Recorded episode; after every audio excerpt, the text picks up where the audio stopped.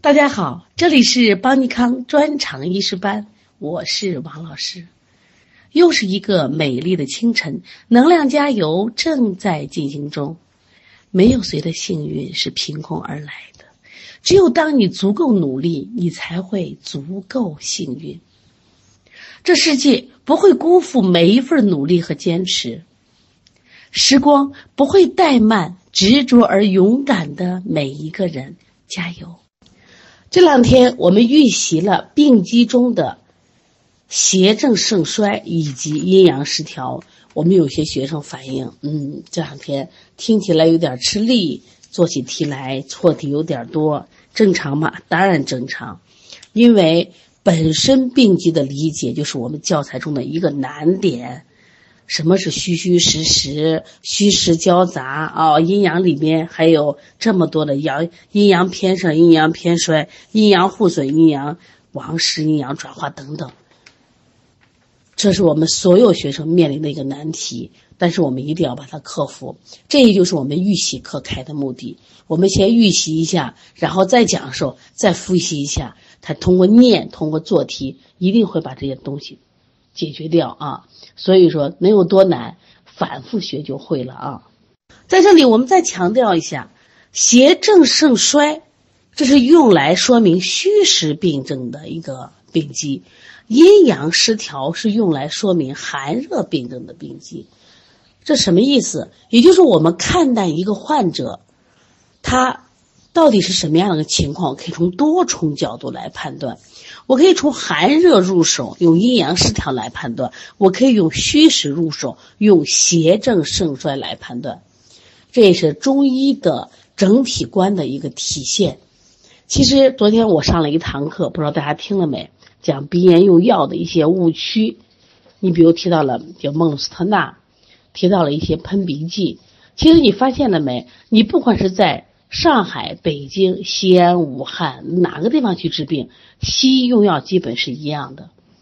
所以，一旦这个药有伤害，那么伤害的一定是我们所有的孩子。我们昨天讲到了孟鲁斯特钠，现在在美国二零二零年已经实行了黑框警告，这个药物会对我们的精神上有一定的影响。那么喷鼻剂，它是收缩血管的，会导致孩子鼻出血、药物性鼻炎以及干燥性鼻炎。因为它都是这样用药的，但是中医里面不是这样子，就是它根据每个患者的不同情况，我可以从寒热入手，我也可以从虚实入手。说越来越看中医，它真的是非常生活化的一门医学，而且呢，整体化的一门医学。也就是说，我不要救病治病，我不要见头疼治头疼，我不要见什么呀，咳嗽治咳嗽。我可以从各种角度，所以说我们觉着病机的学习对我们临床特别重要。再次感到我们中医的科学性，虽说中医不科学，从这个角度，中医是非常科学的。一般来说，正盛邪退，疾病是处于好转区域；一邪盛正衰，疾病就趋于恶化，甚至导致死亡。如果邪正力量相持不下，疾病就处于迁延或慢性化。在这里，关于邪正盛衰与疾病转归，那么我们也曾经说过了几点。虽然我们的教材没有，但是我们给提一下，像正盛邪退、邪去正虚这两种情况，基本上都是疾疾病处于好转。如果邪盛正衰，这个疾病处于什么呀？恶化。如果邪正相持，也就是说，正气不虚，邪气也不亢盛。两方力量势均力敌，相持不下，这个病就处于前沿状态的病机变化。还有一种叫正虚邪恋，正气也虚了，但是余邪未尽。当阳偏盛的时候，阳邪偏盛嘛，机能亢奋，热量过盛。它的病机特点是什么？需要记：阳盛而阴未虚。临床表现壮热、面红、目赤。阴偏盛呢？是阴邪多了，那么体现为阴盛而阳未虚的湿寒症，形寒肢冷舌淡。对于正气大虚、虚邪未尽，或者是邪气生伏在体内，那么伤了正，正气无力驱除病邪，会导致疾病处于缠绵难愈的过程，有时常被称为正虚邪恋。注意有两个容易混淆的考点：当邪正相持的时候，疾病处于牵延状态；如果正虚邪恋的时候，疾病处于缠绵难愈。我再说一遍啊，正虚邪恋是正气大虚了，余邪为尽，这个疾病会处于什么？缠绵难愈，疾病干什么？不太好，是不是？邪正相持，它是疾病处于牵延状态，它也是会考这个状态啊，这个要知道。现在我们来看一下阴阳失调，如果阴阳平衡，那就没病了。阴阳失调里面，我们分为阴阳偏盛、阴阳偏衰、阴阳的互损、阴阳的隔拒，还有阴阳的亡失。其实还有阴阳的转化。虽然我们在前面学过这阴阳的理论，我们在这里再一次去应用它。前面我们是讲了阴阳的关系，在这里我们谈到阴阳的失调。阴阳的失调，第一个是阴阳偏盛。阴阳偏盛是指人体阴阳双方。某一方过于克亢盛，导致以邪气盛为主的病机变化，属于邪气盛则实的实性病机。那么阴阳偏衰呢？是从阴阳二气中某一方虚衰不足的病机变化，属于精气夺则虚的虚性病机。由实转虚，或者是阴虚致实，或者是虚实夹杂，一定是疾病发展过程中的必然趋势。因此，我们在临床中判断这个病是实还是虚，一定不能以静止的绝对的观点来看待虚和实的变化，而要以动态的相对的观点来判断虚与实的病机。特别是出现了虚实真假的特殊情况的时候。必须透过现象看本质，不能被假象所迷惑，这样才能找到疾病的真正本质的虚实变化。在邪正盛衰里边，它就体现了正气的抗病能力与治病邪气之间的斗争。那么，它一定不是固定不变的，一定会出现力量的消长盛衰变化。正气增长而旺盛，促使邪气消退；那么邪气增长而亢盛，就会损耗了正气。那么体内这种邪正的消长盛衰变化，就形成了疾病的虚实病机。那么这个病如果是单纯的实、单纯的虚，好判断也好治，但事实临床中不是这样。我们会出现虚中加实，实中加虚，由实转虚，阴虚致实，真实假虚，真虚假实。因此，我们在理解中一定要记住，在疾病的发生发展整个过程中，我们怎么判断它的病机呢？说病机是虚和实是相对的。下来我们看一下阴阳偏衰，阴阳偏衰里边，阳偏衰就是阳虚了。机能减退和衰弱了，温煦推动气化的功能都减退了，热量也不足了，出现虚寒内生的病机变化。那么阳虚的病机特点必须记：阳气不足，阳不治阴，阴相对偏亢，表现为虚寒症。面色黄白，畏寒肢冷，舌淡，脉迟。喜静全卧，小便清长，下利清固。那么阴偏衰呢？阴偏衰的病机特点是什么？阴液不足，阴不制阳，阳气相对偏盛，临床表现为虚热症，五心烦热，骨蒸潮热，盗汗咽干全红，舌红少苔，脉细数。这里需要强调的。阳气不足，可见于五脏六腑。心阳不足，脾阳不足，肾阳不足，一般以肾阳虚衰最为重要。那么阴虚也可见于五脏六腑，肺阴不足，脾阴不足，胃阴不足，心阴不足，肝阴不足，肾阴不足，都可发生阴虚病变，但是以肾阴亏虚为主。阳虚则寒，与阴盛则寒一样吗？当然不一样。两个在病机上不一样，临床表现也不一样。阳虚则寒是虚而有寒，阴盛则寒是以寒为主，虚象不明显。阴虚则热与阳盛则热一样吗？不一样。阴虚则热是虚而有热，阳盛则热，也是以热为主，虚象不明显。所谓的偏衰就是虚的意思嘛，阳偏衰阳虚，阴偏衰阴虚。我们在临床中遇到没遇到过这种阴阳都虚的人呢？有没有？有，阴阳互损。如果在阴阳偏衰为基础，以阴阳互根互用这个关系失常为原理，其中病变的一方会影响到另一方，形成阴阳两虚的这状态。一般有阴损及阳。阴气亏损了，累积的阳气生化不足，或者是阳气无所依附而耗散，从而在阴虚的基础上又出现了阳虚。前提是以阴虚为主的阴阳两虚的病机变化，就前面是阴虚，后面是阳虚。那么还有阳损及阴。是阳气虚损，无阳则阴无以生，从而在阳虚的基础上又导致阴虚，形成以阴虚阳虚为主的阴阳两虚的病机变化。阴阳格局是我们理解的一个难点，这是我们四大假症中的真寒假热、真热假寒。前面我们学了真实假虚、真虚假实，那么阴阳格局又属于两大的假症。阴盛格阳是阳气急虚，导致阴寒之气偏盛，拥蔽于体内，逼迫阳气浮越于外，出现了内真寒、外假热的病机变化，临床表现为真寒假热。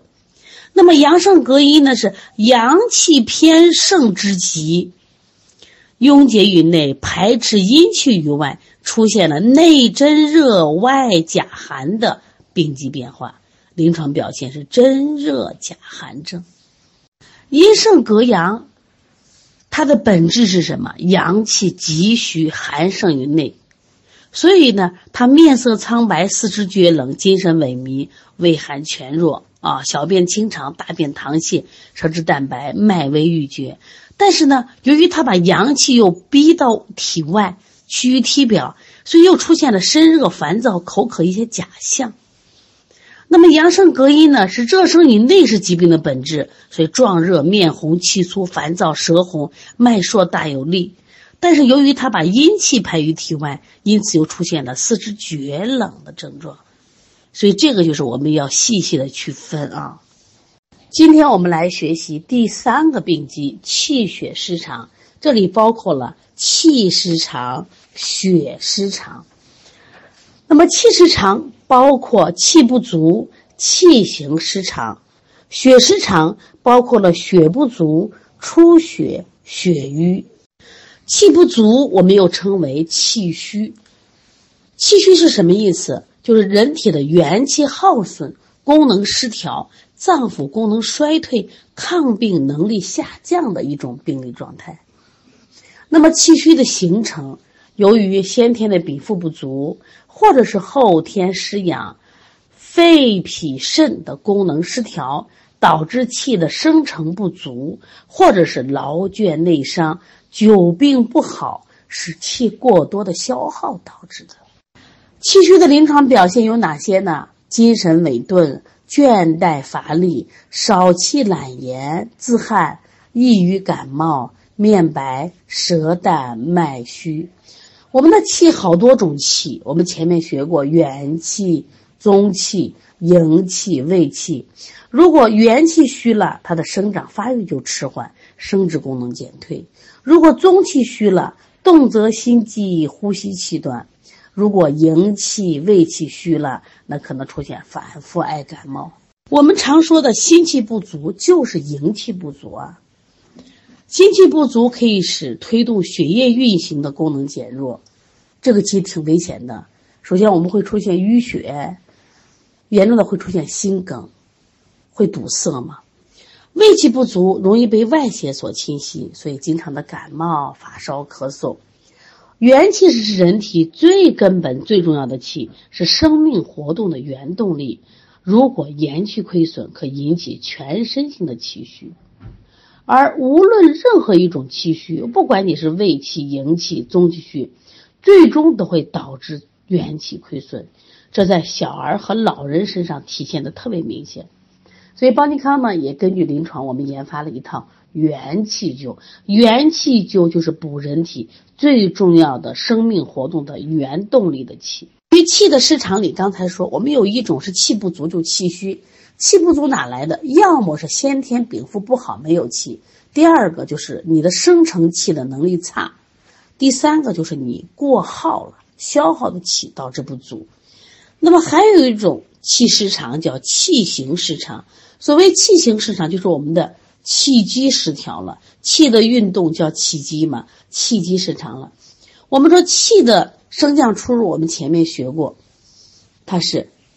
升降出入是气的基本形式，也就是说，气的升降出入失常了，就会形成气滞、气逆、气陷、气闭、气脱。这样，当气的升降出入失常以后，一定会影响脏腑经络以及气血津液各种功能的协调平衡。它的病变要涉及到脏腑经络、形体官窍。这一点我们很多人不重视气失常，我们能观察寒与热、虚与实，往往忽视了气失常，特别重要。特别现代的人不运动，爱思考，爱生气，经常会引起气行失常，气机一失调，毛病都就来了。我们讲了气机失调，包括了气滞、气逆、气陷、气闭、气脱。那么气滞。往往就是什么气的运行不畅、瘀滞不通的病机变化，停那不动了。一般是情志抑郁，或者是体内的痰湿呀、湿积呀、热瘀淤血阻滞气机，影响气的运行。我们前面学习六淫的时候提到湿邪，它一个最重要的特点阻遏气机，提到了淤血阻遏气机，痰湿阻遏气机，是不是？那么外邪侵袭也会阻遏气机，脏腑功能失调，比如肝气失于疏泄，大肠失于传导，都会引起局部的气机不畅或瘀滞。那么，光气机不畅就算了，如果算了，我们就不考虑关键问题，长期瘀滞就会引起脏腑经络的功能障碍，而且气滞一般都属于邪实为患。一般都行啊，当然也有气虚推动无力而导致瘀滞的。由于脏腑在全身气机中起着重要的作用，我们常说肝随脾升，胆随胃降，心肺居上焦，气气下降；肾居下焦，气气上升。在这里，我们常说脾胃肝胆是我们的气机的中枢，是不是？所以脏腑的气滞多停留在肺、肝、脾胃。说脾胃胀，肚子是不是肺气上逆，肝气上逆，胃气上逆会是不是会呕吐，对不对？肝气上逆会什么呀？头疼，肺气上你会干咳。下来我们说一下气陷，气陷呢就是气的上升不足或者下降太过，一般是气虚升举无力而下陷为特征的一个病机变化。记住啊，气陷呢它是以气虚病变而发展来的。一点一点加重，主要是与脾气的关系最为密切。所以说，中气下陷就指的是脾气下陷。如果本身我们身体比较虚弱，或者是病久耗伤，导致了脾气虚损、清阳不升，或者是中气下陷，形成气虚下陷的病变，一定记住啊，主要指的是在脾。关于气陷的。病机变化有上气不足和中气下陷两个方面。所谓的上气不足什么意思？就是气上不去了，气不上荣，那么头目失养，营养得头得不到营养，这是因为我们脾气太虚了，生清之力不足，没有办法将水谷精微上输于头目，导致头目失养。头目眩晕耳鸣，其实我们的近视眼，你觉得跟这有关没？你发现凡是脾虚的孩子都近视，头发也不会好，脸色也不好看，是不是？长期注意力激烈不集中，学习好不了哪儿去。长期为什么？因为他的气气不足以后，我们头是居最高位置，得长期得不到濡养，各功能都就下退了。所以说，气陷的时候一定要考虑气的上升不足，气虚我们不考虑啊。另外，气陷还要考虑一个它下陷，因为脾气虚损以后，升举无力，我们的脏器会下移，比如说胃下垂、肾下垂、子宫下垂、脱肛，都是中气下陷引起的。特别我们的衰老，你看你年轻的时候呀，那这个脸是什么呀？笑脸，上扬的脸。到了年龄大的时候，我中气不足了以后，就会出现五官下垂。我发现人老了以后变凶相，为什么变凶相？五官都下垂了，变成三八脸了。所以说，气陷是在气虚的基础上形成，与脾气不升的关系最为密切。除了面色无华、气短乏力，而且语声低微，关键有什么重坠感、往下走的感。所以我们要爱护自己，把自己的元气补足、脾气补足，所以这样我们就显得更年轻。这是第一个。第二个，我们身体不会出现脏腑的下垂。这一部分呢，我们教材啊简单提了一下，但是我觉得在临床中，气滞、气逆、气陷都是我们常见的，所以我们加了点知识啊，理解就好。关于气闭呢，比较简单，也就是说气闭阻于内了，不能外出，就会出现这种昏厥的。像情志刺激或者外邪痰浊闭塞的气机，导致气不能外出，出现了闭塞清窍，往往出现什么？就是我们说突然昏倒啊，突然昏厥这种情况。所谓气脱，这指的是太虚了，虚到一定程度了，气不内守了，大量向外脱失，导致机体功能突然衰竭。这种情况呢，都是一些重症。你看啊，气脱的时候都是面色苍白、汗出不止、目闭口开、全身瘫软、二便失禁，这都是危症了啊。因此，当气虚、当气滞、气逆、气陷、气闭、气脱的时候，会不会影响身体啊？一定影响。所以说，当我们有时候没思路的时候，从气的病机来看病，你可能思路就清了啊。下来我们来看一下血失常。那么血失常也是我们病机的一条。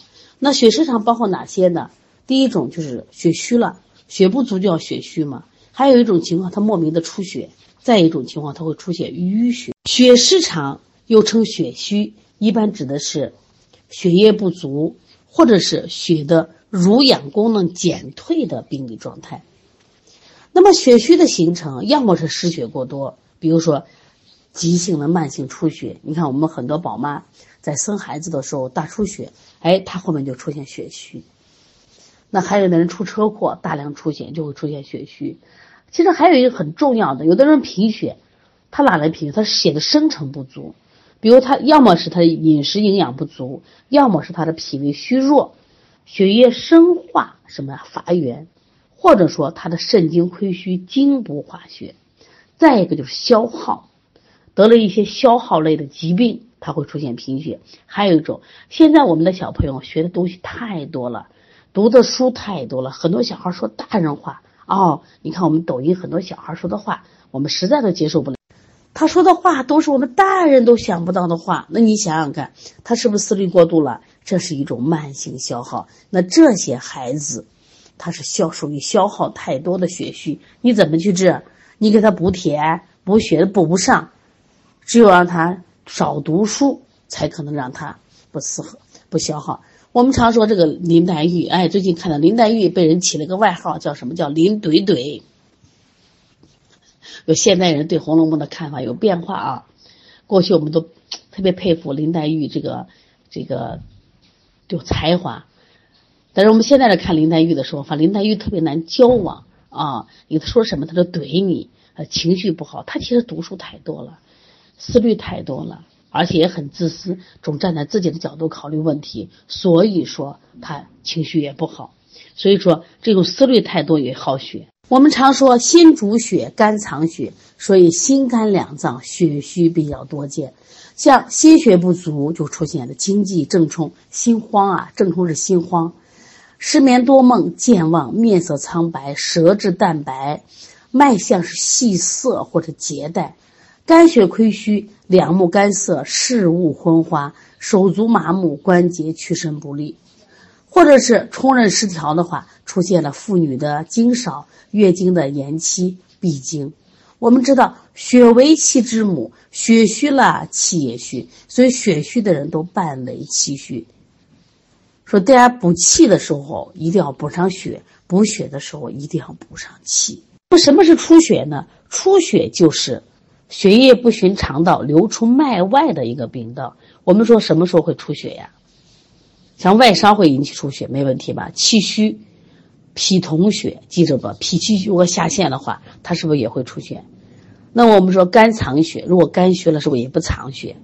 所以说热热的话会破血妄行，淤血内阻的话也会出现什么血不归经，我特别气陷的时候也会啊。下来我们说一下血瘀，那么血瘀呢是指的血液循行缓慢、流行不畅，导致血液停滞的一个病机变化，这也属于血失常啊。那么这个血瘀这个形成，一种是气滞了，血行不畅瘀阻；一种是气虚了。无力推动，血行而迟缓；一种是久病入络血瘀，另一种是感受了外邪，包括寒邪、热邪，导致血行不畅。还有我们痰足脉道也会出现气血瘀阻不通。其实你学到这儿的时候，发现我们前面学的这些病机，包括病因素，是不是都有互相关联的？气血如果和了，我们就不生病；但是气血关系失调了，我们就会生病。会出现几种状况呢？气滞血瘀，或者是气不摄血，或者是气随血脱，气血两虚，气血失和。气滞血瘀，那就是气机瘀滞了，导致血行的障碍，或者血行不畅了，导致气的运行瘀滞，就会出现了气滞和血瘀同时并存的病机变化。你既能看到这个人有气滞，比如他有胀痛，你也能看到他身体有血瘀，脸色发紫，口唇发紫发暗，这样的病机变化。因此，气滞可以导致血瘀，血瘀也必兼气滞。我们要分清它的先后。当然，有时候这个也比较难啊。下来我们看一下气不摄血，气不摄血是气虚不足了，统摄血液的功能差了，血不循经溢出脉外，导致各种出血。气不摄血，多是因为久病伤了脾了。我们是脾是脾是主统血的，表现为脾不统血所致的皮下紫癜。我们那天我有一个同行给我发了个紫癜，老师咋办呀？我说紫癜先看颜色，如果颜色淡，这个孩子伴有脾虚症状。我说那好治，他是脾虚引起的紫癜，我说你也不要慌啊。那么脾虚也会引起咳血、吐血、便血、尿血、崩漏。病势比较缓，血色淡而窒息，都是淋漓不尽。同时伴有面色无华，然后呢倦怠无力、舌淡、脉虚这种气虚的症状。关于气随血脱，一般指的是各种大失血。